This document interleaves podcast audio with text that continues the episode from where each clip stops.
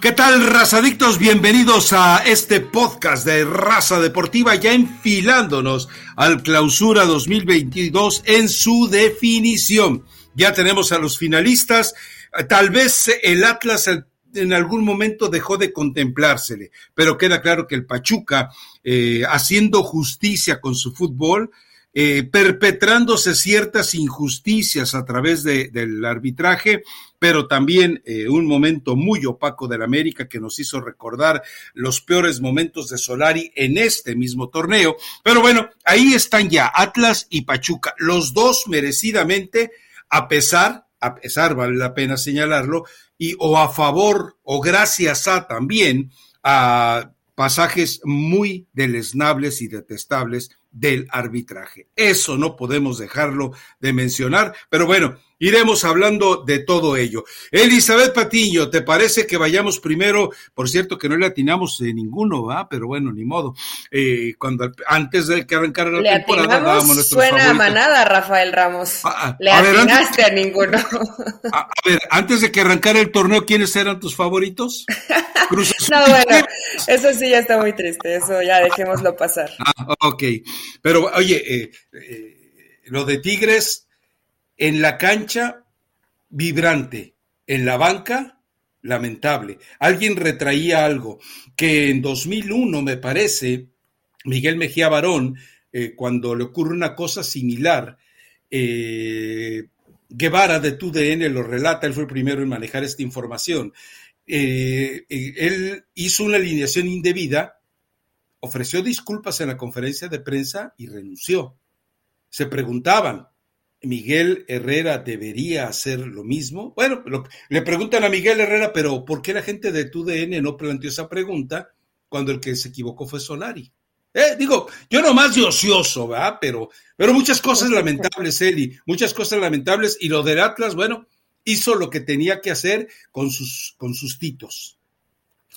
Eh, sí, bueno, la verdad que yo, yo creo, Rafa, y más allá que en este podcast del, del viernes, un saludo a toda la gente que descarga como siempre el del lunes y está muy al pendiente, pues que creías en Miguel Herrera, Miguel Herrera creo en ti, ¿no? Y la... Tú me forzaste a ello, tú me obligaste a ello. Ay, pobrecito, yo obligo a Rafa Ramos, pero, pero más allá de eso, como espectáculo me pareció sensacional. Creo que como aficionado al, fútbol la pasamos bastante bien, porque cuando cae el gol de Quiñones decimos, bueno, esto ya está liquidado, ya casi casi para qué se presentan en la segunda mitad, ¿no? Y cae esa anotación. Estaba viendo el partido con mi papá y me dice, si mete gol Tigres, lo va, lo va a alcanzar en el resultado. Y le dije, ay, no, que meta dos goles o tres para que se ponga más interesante. Y bueno, vimos lo que termina pasando. Sí, un error terrible. Eh, me imagino que piensas en que tal vez Miguel Herrera por este error, o pensará gente, ¿no? Tendría que renunciar. Y sé que tiene responsabilidad, la más grande probablemente, Rafa, pero ¿y los auxiliares dónde están? En qué momento cuando comienzas a hacer las modificaciones, porque además cuando hace las modificaciones el partido todavía no estaba en ese punto tan álgido de los alcanzamos en el resultado y estamos en, la final del fútbol mexicano, ¿no? Entonces, en alguien debe caber un poquito de cabeza fría para darte cuenta que estaban jugando nueve no nacidos en México. Entonces, eh, bueno, pues metieron ahí eh, las dos patas, se terminan equivocando terriblemente, pero más allá de eso, Em, creo que fue un poco accidental entre más situación anímica, un estado de que comienzas a hacer goles y el equipo se empieza a confiar y Atlas parecía que las piernas ya no les daban, se comienzan a desordenar, pero realmente que Tigres em, lo merecía Rafa, o ¿tú crees que realmente Tigres estaba haciendo lo necesario? Yo veía situaciones un poco extrañas de un Atlas que es raro verlo defender tan mal, ¿no? Fue más una situación creo que anímica que fue llevando a Tigres a poder alcanzar la cantidad de goles que necesitaba que realmente un partido jugado de manera espectacular, porque también el rival se fue muy abajo. Creo en espectáculo quedó muy bien, lo disfrutamos, pero en calidad futbolística, creo que sí el equipo de Miguel Herrera nos queda de ver. Hay que decir que fue un fracaso, que no solamente se equivocaron fuera de la cancha, ¿no? En esa alineación indebida, sino también dejaron de hacer muchas cosas como para que al final ya en una situación cardíaca, bueno, lo intentaste, demasiados errores arbitrales, pero Tigres, mm, raro decirlo en un equipo de Miguel Herrera, pero no supo cómo jugar la liguilla. ¿Estás de acuerdo conmigo o no? A ver, lo que pasa es que hay, hay muchas situaciones a tomar en cuenta. El, primer, el partido de ida eh, ahí empezó Miguel Herrera a perder, eh, a perder esta liguilla, empezó a perder las semifinales. Muchos errores y lo que habíamos manifestado siempre, Eli, su equipo se le desordena. Si un equipo se le desordena tan dramáticamente a un entrenador, es culpa del entrenador. Ahora, lo advertíamos, no tiene, le hace falta de manera dramática un par de defensas centrales. Y eh, él seguía dependiendo de Huguito Ayala, seguía dependiendo de Diego Reyes, no en esta liguilla, pero eventualmente en el torneo. Y también eh, el hecho de tener que romper, es decir, la ley de la cobija te destapabas eh, los pies para taparte la cabeza y eso te llevaba a, a, tener un problema en la media cancha. En este partido yo sí entiendo que veíamos a un Tigres que era pura voluntad, que era puro corazón, Ahora, y, te preguntas ahí también de manera obligada, ¿y por qué esa voluntad y ese corazón no apareció en el partido de ida? Y estoy de acuerdo contigo, en la suma de esfuerzos, en la suma de voluntades, en el hecho de que era ya una situación de matar y morir, eh, yo entiendo que el Atlas eh, sí, evidentemente eh, se desordena, pero también entendamos que Tigres tiene una enorme responsabilidad.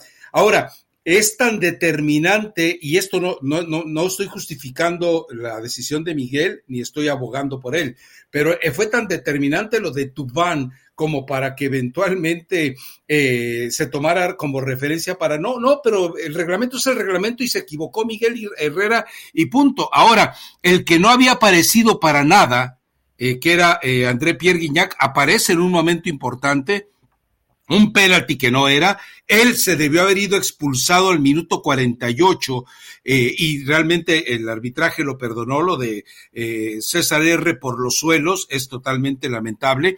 Y después, bueno, Guiñac sigue haciendo lo que también hace, pero ¿por qué? Porque ya en el volumen de atacantes eh, era difícil eh, tratar de ocuparse de todos, es decir, eh, yo estoy de acuerdo que a veces tener muchos atacantes no te garantiza los goles, pero en este caso, estar a te le rompiste el esquema al Atlas cuando de repente, de repente empezaste a poblar tanto el área.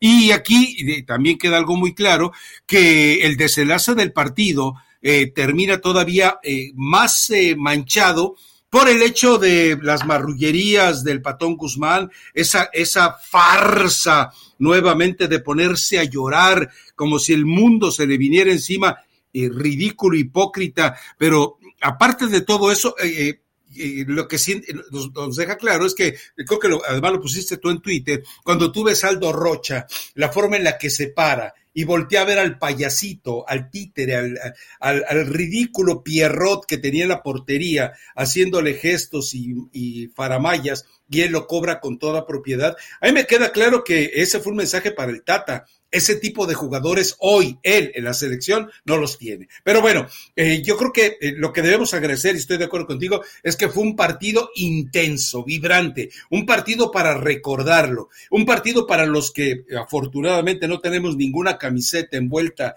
en el fútbol. Bueno, tú sí, pero yo con el Atlante pues ya es una desgracia con patas, pero eh, tenemos que agradecer este tipo de encuentros, este tipo de rebeliones eh, lamentablemente Miguel Herrera comete un error muy grave, lo cual yo, yo sí entiendo que se distraiga, pero como eh, bien lo planteas tú, para eso tiene eh, el general para eso tiene a sus soldados rasos, el general para eso tiene a sus auxiliares. Y, e, inclusive siempre hay una persona arriba, ¿no? Si tú no te estás dando cuenta en, en, ese momento, tiene que haber una persona, siempre hay alguien que está analizando el partido desde arriba, que no sé quién sea en Tigres, que, que lo percibes, o sea, sabes cuando se van a dar los cambios, te están en constante comunicación durante todo el partido. Entonces, no es justificar a Miguel pero entre la calentura, la desesperación, la emoción, los nervios, la presión, porque el volcán estaba apretando y, y la afición hizo muy bien en, apoyar y alentar a su equipo hasta el final, eh, literalmente hasta el final, ¿no? Porque ya después del penal cobrado por Aldo Rocha, pues ya, eh, obviamente se, se, van todas las ilusiones, pero no lo, responsa no lo responsabilizo, aunque él habla bien y sale y dice, es, mi, es mi total, es mi total, mi total culpa, yo no me di cuenta, estaba eh, en otra cosa, estaba en el tema del partido. No puedes dejar de responsabilizarlo, Eli. No, no, Rafa, no, no lo dejo de responsabilizar, pero no es el único responsable, ¿me entiendes? Tal vez, tal vez, si Tigres hubiera ganado el partido en la cancha, es comprensible, todas maneras, justificable. ya lo había, ya lo había perdido en la mesa. Eh, tal vez hubiera tenido repercusiones, ¿no? O sea, si el partido sí lo hubieras ganado, hubieras conseguido la cantidad de goles. Repercusiones. Es decir, eh, eh, a ver, este partido ya terminó, esa serie terminó 5-0. Eso es un hecho. Sí, sí, sí, pero a ver, Rafa, si el partido lo gana Tigres y lo pierde por alineación indebida, creo que ahí mm, no sé si a lo mejor sería adelantarme o volarme demasiado, pero inclusive el puesto de Miguel Herrera creo que hubiera corrido peligro, porque lo hubieras ganado en la cancha y perdido por alineación indebida. Como lo perdió en la cancha, creo que eso lo termina salvando de cierta forma un poquito como de, bueno, te equivocaste terrible, la regaste, compadre, pero eh, de todas maneras, pues no pasábamos, ¿no? Porque no pudimos ganar el partido, ya está, y tendrán que aprender de esos errores. Raro, pero al mejor, al mejor cazador se le va la liebre, Rafa. Tiene razón, es, es comprensible, pero no es aceptable.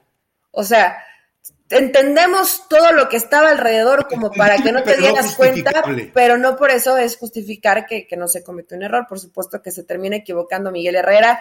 La sangre fría de, Aldo Rocha, Rafa, yo estaba muy nerviosa, de verdad estaba nerviosa porque dije, ojalá y por las payasadas de Nahuel que ni un, ni un capítulo de Milo Azcárraga de la Rosa de Guadalupe vi tales lágrimas tan falsas. Eh, hay chavitos que actúan mejor de, de las payasadas que termina haciendo Nahuel Guzmán. Pero obviamente esto lo hace para desconcentrar, ¿no? Y Aldo Rocha, que, que ha demostrado con personalidad, con carácter, en León, él tenía mucho esta situación de yo quiero ser eh, protagonista y yo quiero que me vean y, y, yo tengo la capacidad para y como que siempre era un poquito relegado. Hoy me parece que en Atlas ha encontrado su casa, su lugar ideal y que demostró que tiene la suficiente capacidad y la personalidad para tirar un penal así. Tú sabes que no es fácil, ¿no? El, volcán lleno, estabas decidiendo tu pase a la final del fútbol mexicano, Nahuel haciendo cualquier cantidad de payasadas, eh, pero es un arquero que tiene jerarquía, ¿no? Y que tiene personalidad y que no, y que además es muy alto, entonces me imagino cómo lo ves tan alto y la portería tan chiquita. Muy bien por Aldo Rocha y Atlas, pues yo no había visto estas versiones de Atlas que se descompusieran tanto, Rafa. Creo que Diego Coca cometió algunos pecadillos, ¿no? El sacar a Julio Furch, sí, ya estaba cansado, pero a Furch no lo tienes que sacar. A ver, eh, Jorge Coca nos demostró que este tipo de, caos eh, lo vivió con América, tenía, recuerda que hubo pasajes de miedo con América, lo vivió con Chivas, recuerda que con dos hombres más en la cancha amarró el resultado atrás, eh, entonces eh, también entendamos que, que Coca, como todos los entrenadores, llega un momento que tiene miedo y eh, y esta vez cuando vio, insisto, la avalancha y que no estaba preparado para estar sufriendo con tres jugadores que te llegaban como segunda línea y tanto yazo, bueno, pues evidentemente él, se puso nervioso y bueno, a ver, eh, más allá de, todo esto que estamos prácticamente eh, de acuerdo, hay dos cosas evidentes. Una, no sé si viste el video de Florian Tubán tratando de borrar o, de, dañar, de, de hacer un, un, foso eh, una, su tumba la quería hacer sobre el punto penal porque estaba rascando y rascando y rascando con los zapatos para tratar de, arruinar esa zona. Y la otra, el video que, eh, que, que comprueba que alguien del Atlas saca de la nevera, de la hielera, saca un balón y lo avienta a la cancha para tratar de cortar la salida del Patón Guzmán cuando estaba Tigres en asedio. Es decir, eh, la, orden del balón sacada de la hielera solamente pudo haber sido de alguien habituado a ser canchero, a jugar sucio, a lo marrullero, es decir, Diego Coca. Entonces, todo este tipo de situaciones espero que, la disciplina. Estás suponiendo, Rafa, pero no te consta. Si viene de esa zona, si viene, si viene de por ahí la, pelota, ¿no? por eso Nahuel así como que se queda. El video que abren la hielera, Eli. ¿No has visto el video? Eh, sí lo vi, Rafa, pero Me, niego a creer que Diego Coca se preste a ese tipo de eh, artimañas. Eli, sí. Si técnicos campeones del mundo inventaron el café veloz, si técnicos campeones del mundo le dieron agua contaminada a los brasileños, estoy hablando de Bilardo, pues, ¿qué puedes esperar? Como dicen, si Jesucristo no pudo renunciar a ser Dios, ¿qué puedes esperar de los hombres? Si eso hizo Bilardo, ¿qué puede hacer un infeliz como Coca? Por favor, Eli. Pero bueno, eh, insisto, espero que la disciplinaria haga algo. Ahora, vamos al arbitraje, Elizabeth Patiño. ¡Qué vergüenza! ¡Qué obscenidad! ¡Qué ridículo! Y este es el árbitro mundialista. Sí, Rafa, mira, César Ramos me cae, es que me cae bien. No, no, ya sé que, que es tu ídolo, es tu, es tu Marcelo año del arbitraje. No, porque, porque platicas con él y es todo serio y, sabe mucho además, pero yo no sé qué, cómo le, cómo se le va la luz tan gacho en los partidos, la verdad. Porque todo mal, ¿me entiendes? Si se le fue al pijo, que no se le vaya a él. Sí, pues sí, pero ya van varias que se le van a, a César Ramos, ¿no?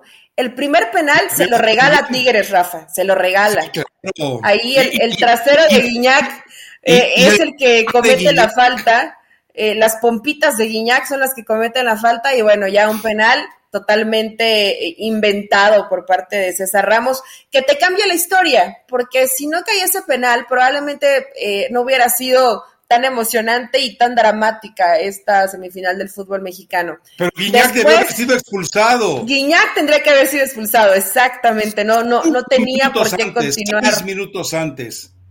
Pero siempre muy a lo Guiñac, ¿no, Rafa? Reclamando, aumentándola, pegándola a los compañeros y nadie parece intocable desde que llegó al, al fútbol mexicano. Y el, el último, ¿qué, otra cosa hizo así que dices, esto fue una grosería? ¿El último penal te parece que era o que no era? No, claro, a ver, hay una mano previa de Quiñones. Pero ¿sabes qué? Lo que pasa es que cuando ves la, la toma, que no es lateral, porque hay una toma que es lateral, se nota perfectamente que le da en el pecho. Pero en la toma que es lateral, parece que toca su brazo. Entonces, la verdad, ahí sí Mm, ahí no, no le daría por mal a César Ramos. Yo no sé cuál es la repetición que él ve, Rafa, pero al menos en, la transmisión que estaban pasando en México, la, la, primera y la segunda toma que la hacen de frente, se ve que toca el pecho de, de Quiñones. Entonces, bueno, esa, eh, me pare, ya después cuando la pones de lado, la perspectiva puede ser de la imagen que te cambia y que parece que toca el brazo, pero yo vi la imagen, yo la vi donde se ve que, toca el pecho. Influye en el viaje de la pelota. Es que para mí toca con el pecho, Rafa, no con el brazo. ¿De veras? Sí, en pues. verdad.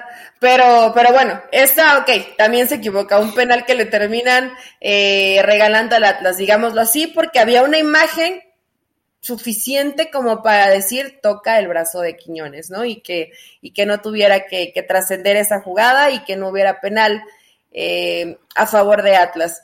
Y esto igual, esto igual, Rafa, sigue empañando, me parece que el buen trabajo que hace Atlas o que ha hecho Atlas para ser campeón son muchas, anterior, exactamente, y ahora en este, ya son muchas, ya son muchos errores que terminan favoreciendo a Atlas.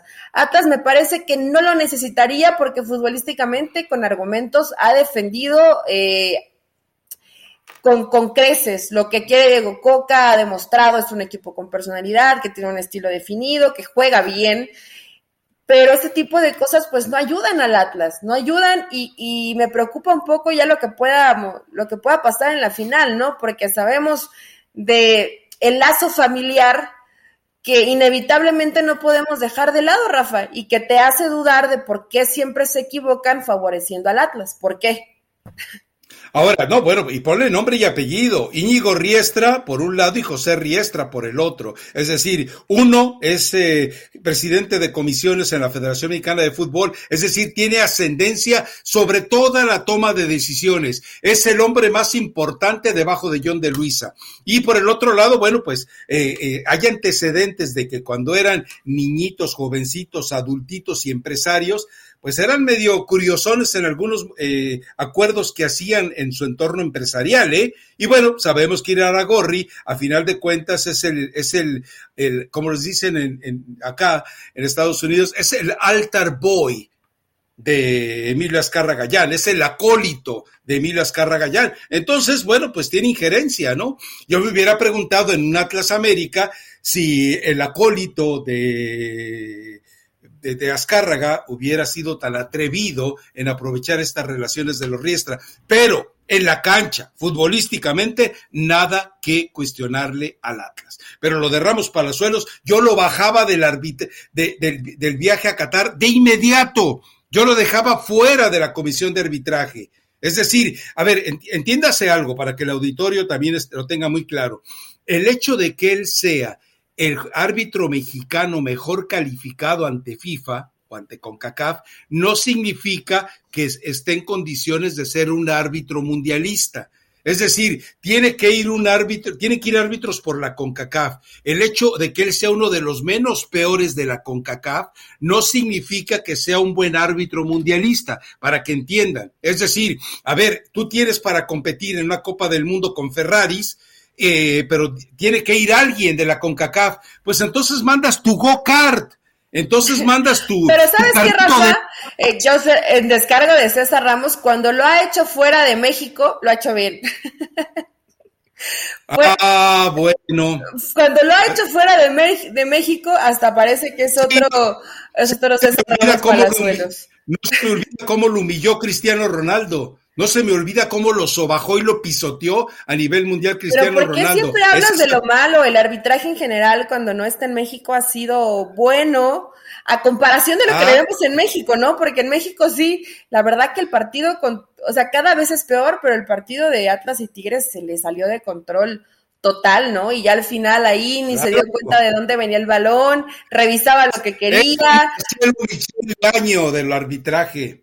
Eh, sí, sí, sí, estuvo terrible. Pero sabes qué, Rafa, ojalá y se corte este lazo familiar, porque si no sigue habiendo demasiada especulación y no quiero ni pensar que pueda llegar a pasar en la final y que el arbitraje se equivoque a favor de Atlas, ah, porque sí ya sería...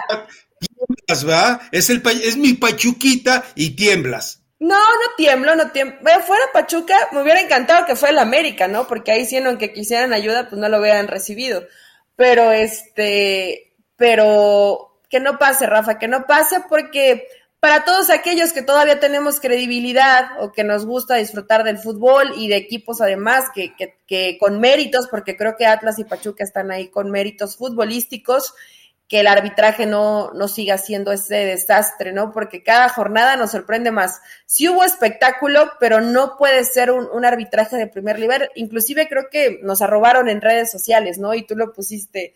Eh, ni siquiera en, escenarios eh, fuera del fútbol ves cosas tan surrealistas como lo que pasa en el fútbol mexicano, ¿no? Entonces, esperemos que el arbitraje mejore por la credibilidad del fútbol mexicano en esta final de ida y vuelta y que si hay errores, para eso está el bar, Rafa. a ver, lo, agarran ah. cuando quieren, ¿no?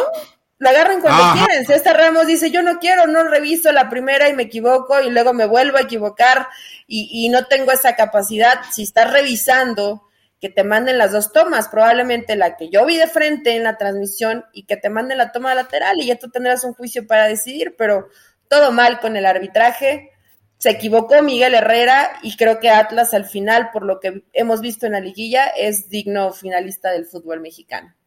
Sí, sí, sí, o sea, al Atlas no le podemos cuestionar nada. Sí, insisto, para mí su estilo ratonero no me agrada. Yo estoy acostumbrado a la academia, a los niños catedráticos del Atlas, a los amigos del balón. Y esos era una, era ver al Pachuca de hoy, para que me entiendas, Eli. Y era verlo semana a semana. Eh, la verdad. Pero bueno, eh, se vale. Es decir, en estos tiempos de miseria eh, eh, hacia el espectáculo, se vale. Y Atlas lo ha hecho bastante bien. Está ahí y nadie le puede alterar nada, excepto, insisto, los asteriscos acumulados del arbitraje desde el torneo anterior, cuando hay ese codazo de Santa María sobre Dineno y el árbitro se hace tonto. En fin, pero bueno, vámonos al otro partido. Pachuca aplastó al América, le hizo tres, pudieron ser 23. Lo del Pachuca eh, fue eh, dominante. Ahora, eh, también, bueno, más adelante hablaremos del arbitraje porque Fernando Hernández otra vez volvió a meter la pata, pero cambia la historia la jugada que pasa al minuto dos. Yo no puedo entender que un jugador como Diego Valdés, tan dotado técnicamente, seleccionado nacional, con experiencia, recorrido, personalidad, tres veces patea el balón, tres veces cómodamente y no puede invocarla. Yo entiendo que lo sorprendió eh, la jugada, el regreso, encontrarse con una oportunidad así, lo sorprende, pero también entendamos algo, no puedes equivocarte así por muy Ustari que tengas enfrente de ti. Ustari ha tenido una gran liguilla, Rafa, pero te cambia por completo, ¿no? Y, lo sabemos, el fútbol es así, es de momentos, las que no aprovechas porque además era una oportunidad clara. Eh, en un jugador con la calidad de, Diego Valdés, pues definitivamente después te, te, cobra factura, ¿no? Y creo que en el primer tiempo, de pronto, ¿no? Fue un poquito ese ida y vuelta, pero te escuchaba en la conferencia, el Tan Ortiz, ¿no nos superaron? Yo creo que sí lo superan. Y mal. Claro. Por supuesto que, que lo América Jugó en el primer tiempo. Sí tuvo, sí tuvo algunas oportunidades América, pero, pero no con tanta claridad. Me, me parece que después de esa de Diego Valdés, tienen un par de aproximaciones, pero no, que, no volvieron a fallar otra como la que falló Diego Valdés al principio del partido, que tuviera cambiado completamente la historia, porque América se hubiera ido con todo y probablemente Pachuca hubiera comenzado a sufrir, como fue con San Luis Rafa, que metía gol Pachuca, pero inmediatamente metía gol San Luis, metía gol Pachuca, inmediatamente metía gol San Luis. Entonces te comienza a meter presión y, te, y, cometes errores y, te equivocas y además... Eh, tenía que aprovecharlo América y no supo.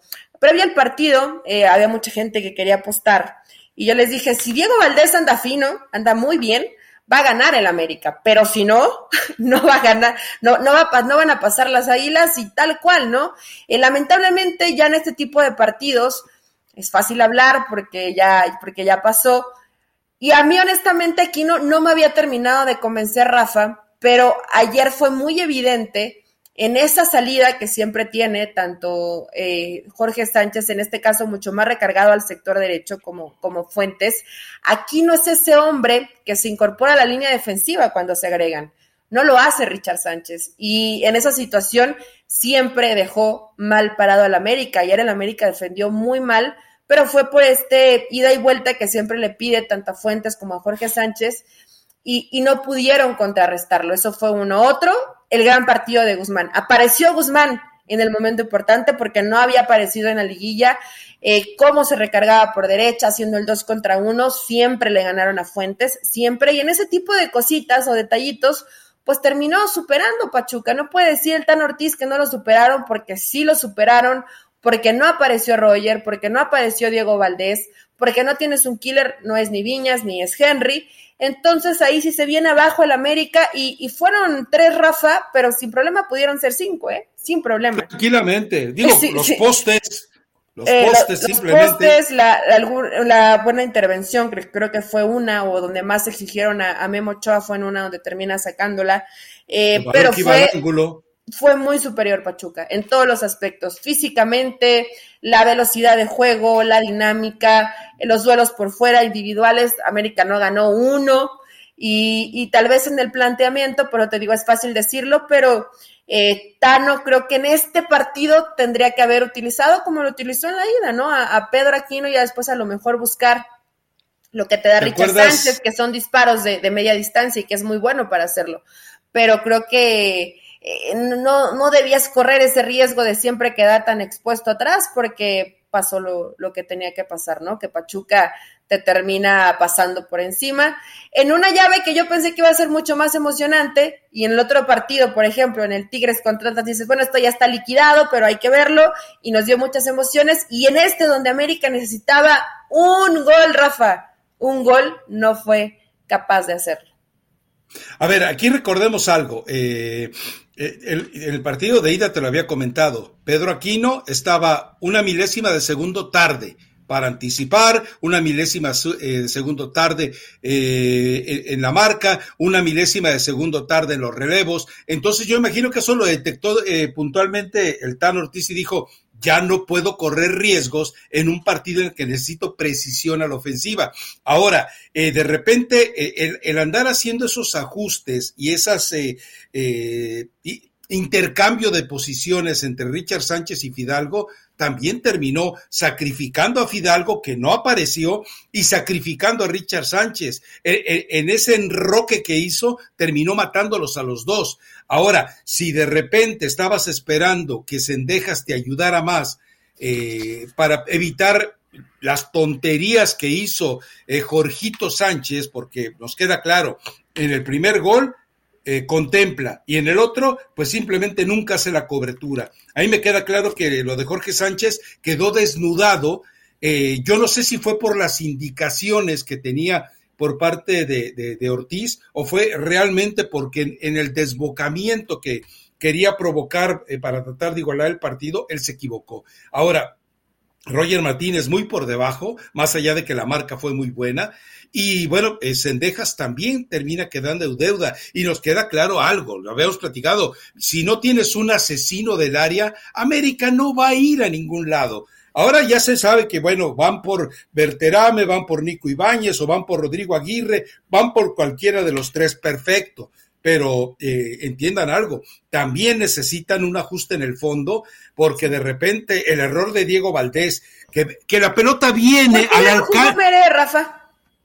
Eh, a ver, espérame, en, el caso de Bruno Valdés, la pelota viene a, su zona periférica, es decir, él estuvo cerca o estaba en condiciones de interrumpir el viaje del balón. Tú no puedes hacerle el pasillo a un balón en el área porque no sabes quién está atrás de ti. O sea, ese fue un error eh, mental y físico de Bruno Valdés totalmente eh, lamentable. Eh, a mí se me hace hasta sospechoso que un defensa central se quite del viaje de un balón, pero bueno, eso es aparte. Y por otro lado, bueno, eh, yo creo que el, primer tiempo el América jugó tan errático como había jugado en, en la era de Solari en este clausura 2022. Y después cuando quiso cambiar la historia, ya era muy complicado. Y yo, la verdad, lo de, lo de Pachuca, y bueno, que hemos hablado de esto en la fecha 5 más o menos, fecha 4, que, que, era un deleite verlo jugar. Eh, mucha gente eh, dice, oh, es que Romario es espectacular,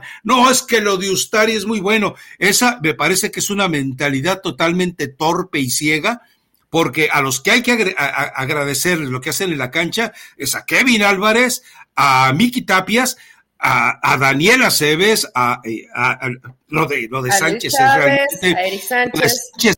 fantástico. Lo de Chávez también, y bueno, lo de Guzmán, que, que no lo habíamos visto en el partido de ida. Bueno, hoy apareció. en toda la liguilla. Ayer apareció. Ah, bueno, ok, pero ayer, eh, y, y entendemos que el resto, los extranjeros, terminan siendo el complemento de los mexicanos no como en otros equipos donde los mexicanos terminan siendo el complemento de los extranjeros. Lo de Pachuca es estupendo.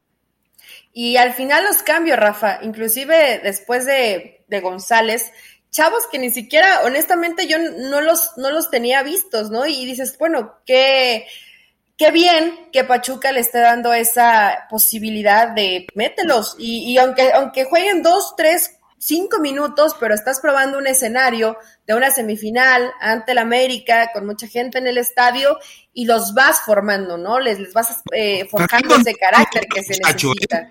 ¿Cómo? Fernando Navarro no tiene chamaco, ¿eh? no, ese ya tiene experiencia, pero bueno, ya que metiste la plática, Fernando Navarro se ha, comer, se ha convertido eh, en el pócar de, de, Guillermo Almada, ¿no? Esa, esa carta que, que esconde, pero que le termina resolviendo comienza a interiorizar el fútbol América y mete a Fernando eh, Navarrito y le hace jaque mate. Tiene 33 años, Rafa, pero en realidad es un futbolista que, que no te sobra, ¿no? O sea, lo, metes y sabes que en este caso lo, utilizas más como interior, ya más adelantado, pero lo puedes utilizar como, bueno, hasta como centro delantero he visto a Navarrito. Entonces, es un jugador que, que no te sobra y que es ese ese caballito de batalla que tiene precisamente Guillermo Almada en la banca. Ayer le preguntaban, porque no sé si viste que, que Avilés Hurtado hace berrinchote, ¿no? Y, y le reclama. Y dice, Almada, no pasa nada, yo también fui así como jugador, no, no le gusta salir. Eh, pero debe entender que ya no nos estaba funcionando y que cuando entra Fernando Navarro, nuevamente el equipo comienza a jugar como yo quiero que juegue. Entonces es algo que, que tendrá que entender, pero ya lo platicamos, no pasa absolutamente nada. No es la primera vez que los jugadores me reclaman algo y es algo que, que ya sé cómo manejarlo. Y también le preguntaron por, por este convencimiento a, a Vilés Hurtado, ¿no? O al mismo Romario que no solamente es ir arriba y encarar y ser veloces y llegar a línea de fondo, ayudan en la labor de recuperación, que es algo que tiene Pachuca. ¿no? recuperar un balón con Monterrey. Dime cuándo. No, no, sí es mérito de Almada, Rafa, completamente. Sí, claro. Y, lo dijo Almada, a ver, yo me siento con él y le digo, mira, si tú presionas alto, si tú me ayudas a recuperar balones, te va a funcionar más como delantero, o sea, te estás haciendo un favor y además estás ayudando al equipo, ¿no? Entonces eso se lo dijo tanto a Vilés como a Romario Ibarra eh, y bueno, lo, han entendido bien, Pachuca jugó muy bien y creo que puede ser una tal vez no tan espectacular o no tan mediática final del fútbol mexicano, pero con estilos tan distintos, Rafa, creo que futbolísticamente sí podemos disfrutar de una buena final, ¿no? A ver, eh, lo de Almada eh, es para agradecérsele tú, y, y, tú dime algo. Esta, esta aparición de jugadores, algunos que, bueno, yo entiendo que hay algunos de 22 años, 21 años, que ya deberían haberse manifestado antes, pero yo veo algo que no veíamos, por ejemplo, a mí me encantaba el flaquito ese eh, extraño eh, Figueroa, decía yo, este tipo tiene un futuro enorme, este chamaco, y ya se perdió, desapareció. Bueno, no desapareció, sigue, eh, creo que está con Cholos o no sé dónde demonios va a dar, pero, eh, pero ya, ya dejó de ser un aspirante. Mi pregunta es, ¿la salida de Marcos Garcés está favoreciendo esto? E, era, era el embudo. ¿Es en serio tu pregunta, Rafael Ramos? Es, no, no, es, es, es en serio. Por supuesto que sí. Por supuesto bueno, que pues sí.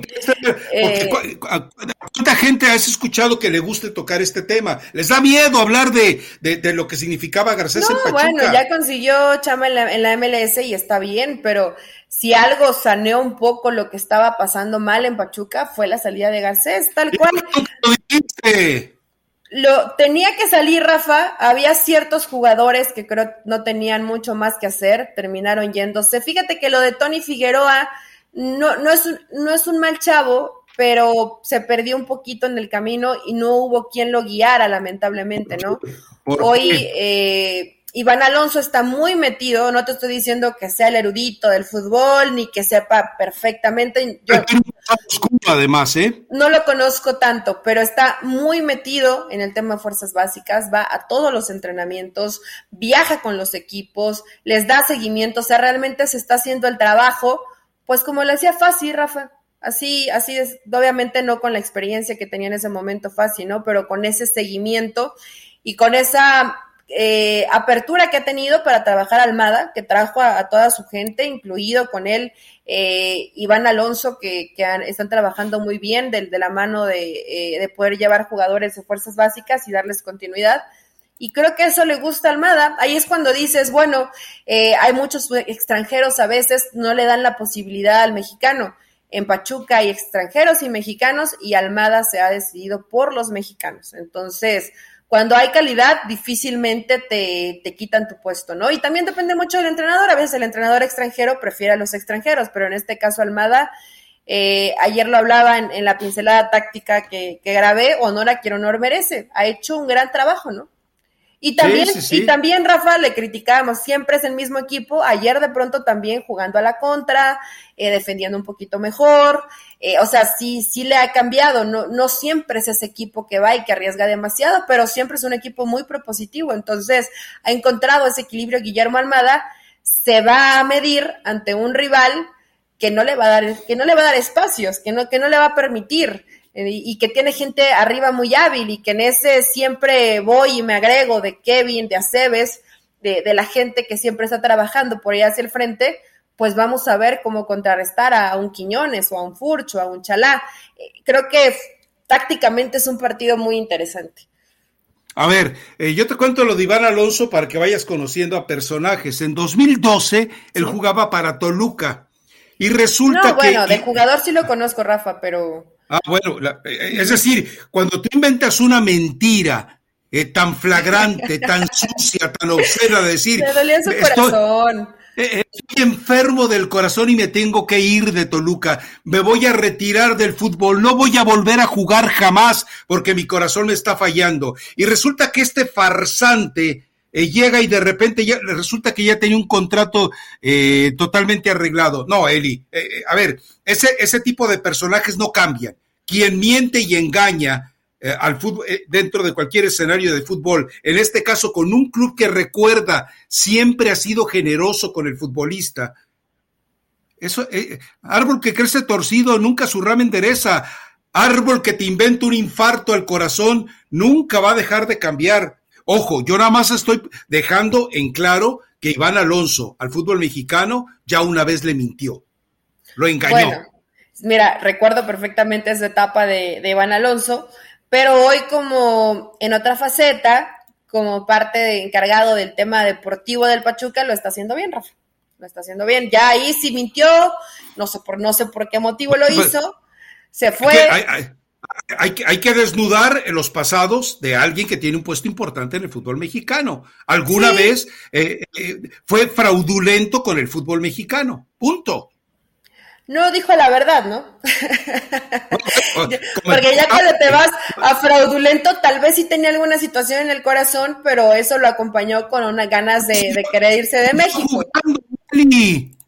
Ya lo sé, Rafa, ya lo sé que siguió jugando, pero a lo mejor el, la altura de Toluca no le favorecía. A ver, ¿estás juzgando? ¿Has entrevistado a Iván Alonso? No, no, eh, jamás. Entonces, pero, pero, sería interesante. ¿Sabes qué? Voy a conseguir su número igual y lo, podemos entrevistar y ahí sí le digo, a ver, andabas de fraud, dice Rafa Ramos que andabas de fraudulento, ¿qué pasó? Se fue a jugar al Nacional y después se, se fue a jugar al River Plate. Después, después se va de México, dura seis años en activo, Eli, por favor. Sí, sí, sí. Pobrecito. No, no digo pobrecito, sí mintió, pero me gustaría escuchar las causas de, del por qué Rafa da el beneficio de la, de la duda. Hoy como directivo lo está haciendo bien, lo está haciendo bien, entonces... estoy de acuerdo. Lo que pasa es que no podemos dejar eh, de sacarle los esqueletos del armario si los conocemos. Es una responsabilidad, a final de cuentas, cuando transmites información. Si está haciendo, eh, si está teniendo éxito ahora, pues en su momento recibirá los reconocimientos que merezca, ¿no? pero, pero, pero su pasado lo persigue. A todos nos persigue nuestro pasado, eso queda claro. Pero bueno, a ver, vamos a la final ahora sí. Venga, eh, me gustaría que ganara el Pachuca. Me agradaría ver que no, alguien. No, no, no, no, no, Rafa, ya le vas a salar. que me gustaría, no he dado como favorito. Falta cruzar ese puente. Me gustaría que ganara. Es el, equipo que respeta el fútbol, es el equipo que respeta el espectáculo, es el equipo que además eh, se ha atrevido a rescatar o a posicionar a futbolistas mexicanos, algo que el Tata Martino ni siquiera se atreve a voltear a verlos. Eh, queda claro que él no veía al Pachuca hasta que alguien le debe haber dado un zape en la nuca y a lo mejor ahí comenzó el problema de la retina, pero para decirle, ¿sabes qué? Voltea a ver al Pachuca, caramba, ahí hay un triángulo equilátero que debería estar en la selección mexicana. Eh, lo de, lo de Almada, ahora, lo de Almada también, ojo con algo de Almada, ¿eh? ¿eh? nos presenta un escenario delicioso. Por un lado, Almada sale del odiadísimo grupo Orlegui para irse al odiadísimo grupo Pachuca. El, la final es entre el odiadísimo grupo Orlegui y el odiadísimo grupo Pachuca. La final es entre alguien, ya lo dije, es el Altar Boy de Emilio Azcarra Gallán y el otro que es uno de los personajes más repudiados por Emilio Azcarra Gallán. Eh, eh, Jesús Martínez es el enemigo público número uno de Emilio Azcarra Gallán en cuestiones de fútbol. Y el otro es su protegido, es su privilegiado. Eh, esto nos, por eso, por todo esto, porque además sería un golpe de, honestidad al fútbol, incluyendo eso, a pesar de que estamos mezclando aquí el nombre de Jesús Martínez con todo lo que ya sabemos de prestanombres, etcétera. Que alguien, por cierto, en raza de deportiva decía, eso no es cierto, Rafa, demuéstralo. Y bueno, después quedó demostrado, ¿no? Pero a ver, aquí yo, yo creo que por el bien del fútbol mexicano y rescatar esa credibilidad, ojalá quede campeón Pachuca. Pero es más, tan deseo que quede campeón Pachuca. Mi favorito es el Atlas. Todos somos Atlas. Eh, bien, bien, bien hecho, Rafa. Gracias, porque ya estaba sudando frío y qué bueno que al final te terminas eh, decidiendo por Atlas. No, mira, Sería fantástico. Me gustan, me gustan los dos equipos a mí, porque también en Atlas trabaja Diego Coca con, con mexicanos. Y esto eh, creo que siempre se debe agradecer en esa gran, en esa gran posibilidad que se tiene de, de contratar extranjeros, de utilizarlos, eh, de que no me importa que tengo 10 de cantera o 15 de cantera o jugadores jóvenes que me han prestado otros equipos, juego con extranjeros, ¿no? Entonces, también vemos a Rocha, a Saldívar, a Reyes, a Bella, eh, jugadores que, que, le terminan funcionando y que no los ha movido, ¿no? Es parte de la columna vertebral de, eh, de Diego Coca y del lado de Pachuca, ¿no? Que también son pocos los extranjeros y, y la base de, de, muy buenos mexicanos. Eh, son estilos muy distintos, Rafa. Es un equipo que se defiende muy bien, que te espera, que es más de fútbol directo, que siempre espera que Furch te baje el balón o te lo retenga y aparezca Quiñones, ¿no? O aparezca Chalá y que también cuando tienen metros para correr son prácticamente imparables ante un Pachuca que es dinámico, que tiene buen trato de pelota, eh, que tiene profundidad por las bandas. Creo que tiene probablemente a lo mejor un poquito más de variantes o, de argumentos futbolísticos o de posibilidades el Pachuca. No depende de un solo jugador para hacer goles, trabaja bien la pelota parada Pachuca, lo mismo que Atlas. Entonces, eh, puede ser un duelo muy parejo. Es, es sabrosísimo el, el morbo de ver Grupo Orlegui contra Grupo Pachuca, eso sí. Eh, vamos a ver ahora cómo se comportan en el tema de los palcos y le dan el espacio que tendrían que hacer, ¿no? Como, como caballeros y por respeto a la gente que va a ver el partido, darle su palquito para que pueda disfrutar. ¿Tú crees? Eh, ¿Tú crees? No. no. Ah, bueno. Yo creo que no, pero no me quiero adelantar. Hay que, hay que esperar. Y lo más importante, Rafa, lo más importante, y lo voy a decir toda la semana, que el arbitraje no se equivoque a favor del Atlas, ¿no? Ni del Pachuca. Que no, que no regalen nada, que todo sea justo que, y lo que sea, lo que pase, que sea por justicia futbolística y no porque el arbitraje tuvo que ayudar. Lamentablemente, esto siempre va a ser el, el puntito negativo para el Atlas, ¿no? Que ha hecho los méritos, pero que no podemos dejar pasar por alto que el arbitraje lo ha favorecido. Entonces, que se acabe esto en la final del fútbol mexicano y que gane ah. simplemente el mejor en la cancha. Quiero que gane Pachuca, por supuesto, y pienso, pienso que por el fútbol va a ganar Pachuca, pero hay que esperar a que se dispute esta final. Sí, sobre todo, insisto, el, eh, el, hecho de que se regrese a que los campeones terminan siendo equipos que en la temporada por lo menos se preocupan por el espectáculo, el León de Ambrís lo acaba de, conseguir, cierto, yo eh, entiendo que en la liguilla deben de cambiar y volverse ratoneritos, lo justifico plenamente si eh, eh, cabe mi autoridad moral para justificarlo, pero de otra manera se va a seguir pensando que jugar de manera tacaña, traicionando al, el espectáculo, es la mejor forma de ganar. Ahora, yo te quiero recalcar algo. El, el Atlas que vimos en los 15, 20 primeros eh, minutos del segundo tiempo, antes de la expulsión de Jeremy Márquez, si ese Atlas, es decir, si suelta los mastines Diego Coca, aguas, porque podemos ver un juego de otro nivel, ¿eh? Pero, eh, por eso, ojalá Pachuca marque primero, ojalá Pachuca al minuto uno haga el gol para que se desespere, eh, para que diga Coca, ¿saben qué? Venga, bestias, quítense los grilletes y vayan a resolver aquello. Y vamos a ver un juegazo. Esperemos que así sea, Rafa, porque si marca primero Atlas, pues va a tomar precauciones, ¿no? Pero si marca primero Pachuca, el partido se puede abrir mucho más. Y hemos visto lo que es capaz este Atlas cuando se anima, ¿no? Cuando lo suelta más Diego Coca. Y también ese Atlas que no te da ni un solo espacio y que se cierran todos atrás y que no, y que te quitan el balón rápidamente y que aprovechan eh, eh, los hombres de arriba también. Y es válido, ¿eh? La, la, forma también va a ser válida. Mucho va a depender de, de los momentos y que esos momentos los sepa aprovechar Pachuca, como a lo mejor no lo supo aprovechar América o no lo supo aprovechar otros rivales que se han ido quedando en el camino. Por cierto, Rafa, ya están los horarios de, de la gran final.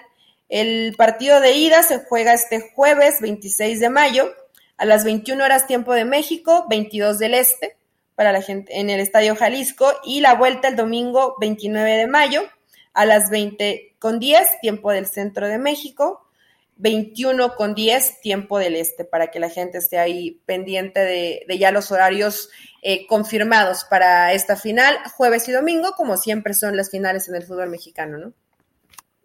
Bueno, eh, nada que esperar. Me sorprende el horario de la noche del domingo, ¿eh? Habitualmente se juegan un poco más temprano, ¿no? Como no, a las seis. No, no, no, es obligación. Acuérdate que es obligación. ¿Es obligación que sea a las nueve?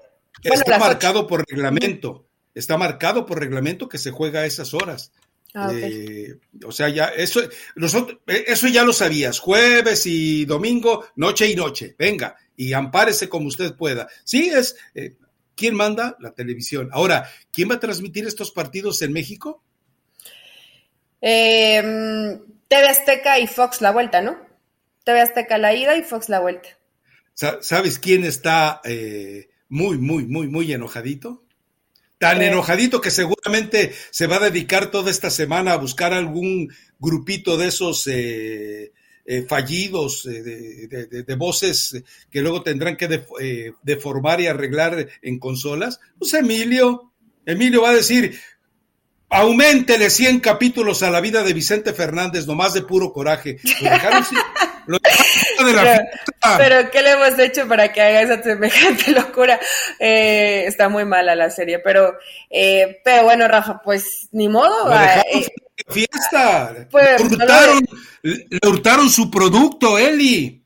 Rafa, mira, Tano hizo un gran trabajo con lo que le había dejado en ruina Solari, pero Baños y compañía han hecho un desastre, fuiste último de la tabla, eh, pusiste un técnico interino, ni siquiera te preocupaste por porque tuvieras un plan B si lo de Solari no salía, eh, tienes a gente que no es un jugador para el América, que no son, que no tienes un killer, que no tienes un hombre líder en la defensa, eh, que Roger Martínez, pues sí, ya vimos, ¿no? Lo que te da Roger y en momentos importantes desaparece, lo mismo Diego Valdés. Cuando dice no cualquiera puede vestir la playera del América, es completamente cierto. Puedes hacer 25 goles en el torneo regular, pero si no haces uno en la liguilla o haces uno y fallas 10, pues igual no sirves de nada, ¿no? Porque al América se le tiene que exigir ser campeón del fútbol mexicano, es lo que se le exige. Entonces, Tan Ortiz medio maquilló el desastre a nivel eh, cómo se manejó el América, a nivel dirección en cuanto a decisiones de tema futbolístico. Veremos ahora qué cabeza termina rodando, porque sí debe estar muy enojado Emilio de que no se lleva ningún partido de esta final del fútbol mexicano, ¿no? Bueno, es... por limosna. Está, también, se me olvidaba, eh, marca claro, ¿no? Que también está pasando los partidos. Ah, eh, yo yo no, lo pude ver por marca claro, pero aparentemente eh, que lo, lo, que comentaba la gente en Twitter, que ponían ahí como 23 anuncios a la hora de los goles, no sé, no sé. Yo, yo, yo lo pude ver tranquilamente por tu DN y la verdad es que no hacen ese tipo de barbaridades, pero ese no es mi problema. A ver, eh, y la otra petición, la otra petición, sin duda, el arbitraje. Y yo, sí le pido a Arturo Bricio que deje de lado eh, ese licor que tanto le gusta y que en lugar de estar en su maravillosa casa allá en Cuernavaca, eh, que se vaya a los estadios y que él sea, él sea el que maneje el bar él sea eh, el que esté al lado del operador del bar y le diga esto es así y es así. Es decir, él es el responsable de la, de la credibilidad del arbitraje.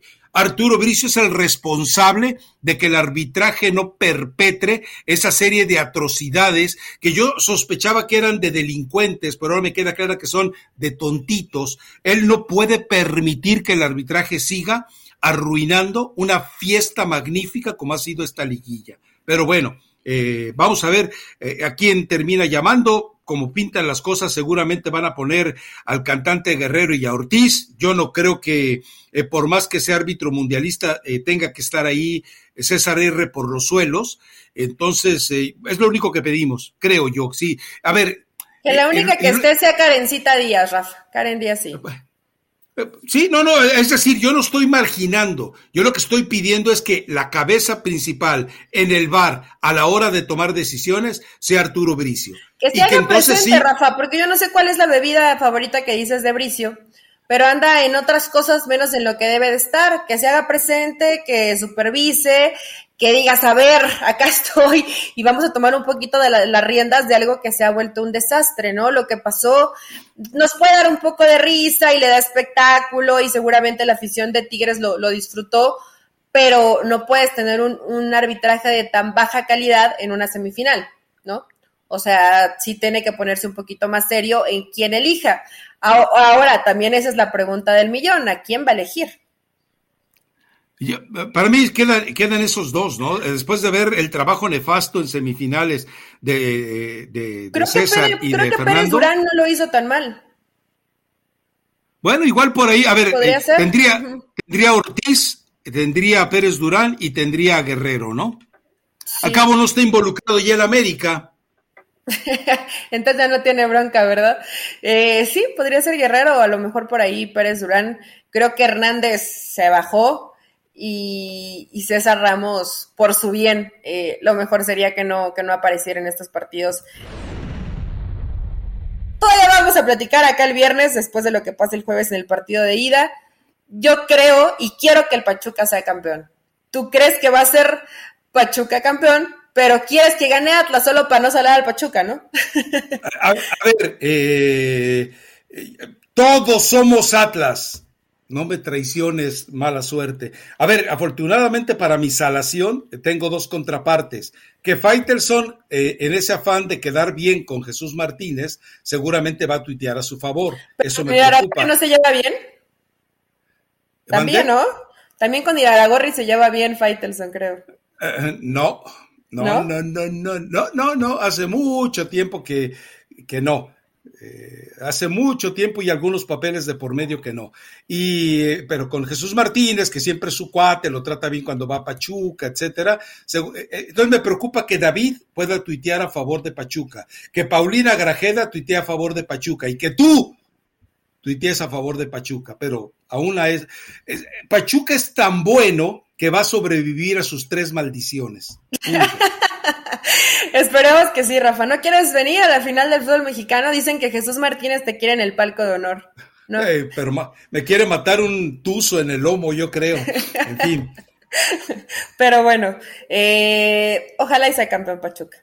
Pero hay que ver primero cómo se desarrolla el primer partido en, el Jalisco. Hoy mi recomendación musical, Rafa, eh, me fui a algo muy tierno, algo que, que además nos, nos, nos compete, algo de Disney me fui a la película de Toy Story. No sé si te acuerdas cuando se cae Buzz Lightyear que pretende volar y ya no llega a la ventana. Seguramente todos se acuerdan de esa escena. La canción se llama No navegaré nunca más y le queda a la América, ¿no? Que, que, iba volando, iba en su sueño, en su barco de plata y pues chao, ya, ya valieron. Todos decían que el vuelo del águila, imparable.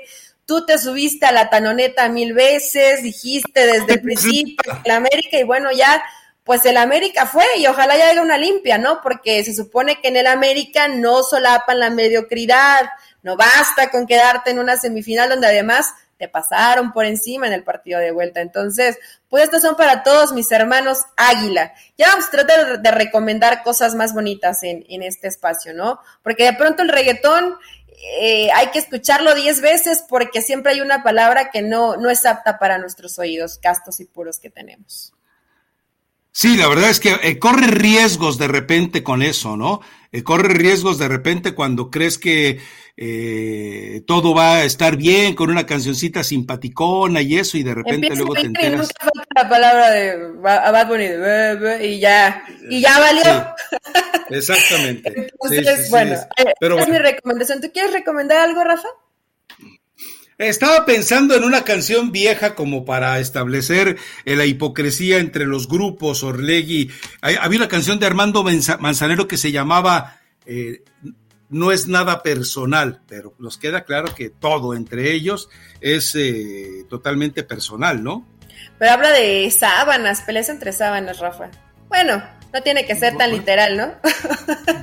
Era niño me peleaba con mis hermanos entre sábanas y almohadazos. ¿Qué ¿En qué estás pensando tú, Eli? Tienes razón, mi mente es muy no, Pero esta, esta recomendación es muy buena. Esa canción es muy buena. No es tan vieja, Rafa. Yo la escuchaba. Bueno, había hasta una telenovela, ¿no? Con ese, con esa canción. Sí, sí, claro. Sí, muy buena también la telenovela, por cierto. Yo ni me acuerdo cuál telenovela sería, pero bueno, en fin. Bueno, pues, ¿sabes qué? Me llama la atención que ya estamos en... ¿Cuánto llevamos? ¿Una hora con cuánto? Una hora con siete minutos y el productor no ha dicho nada. O, ya se durmió, o ya renunció, o ya nos mandó al diablo, o no estamos grabando y esto también ya, ya se descompuso. No, pues ya vámonos. ¿El viernes tenemos sorpresa o no, Rafa? ¿Invitada especial o todavía no se eh, confirma?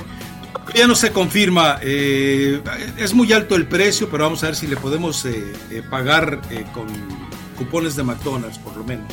Con chupetines. Ándale, con chupetines, exacto. Con chupetines. Bueno, ok, hasta el viernes entonces. Chao. Chao.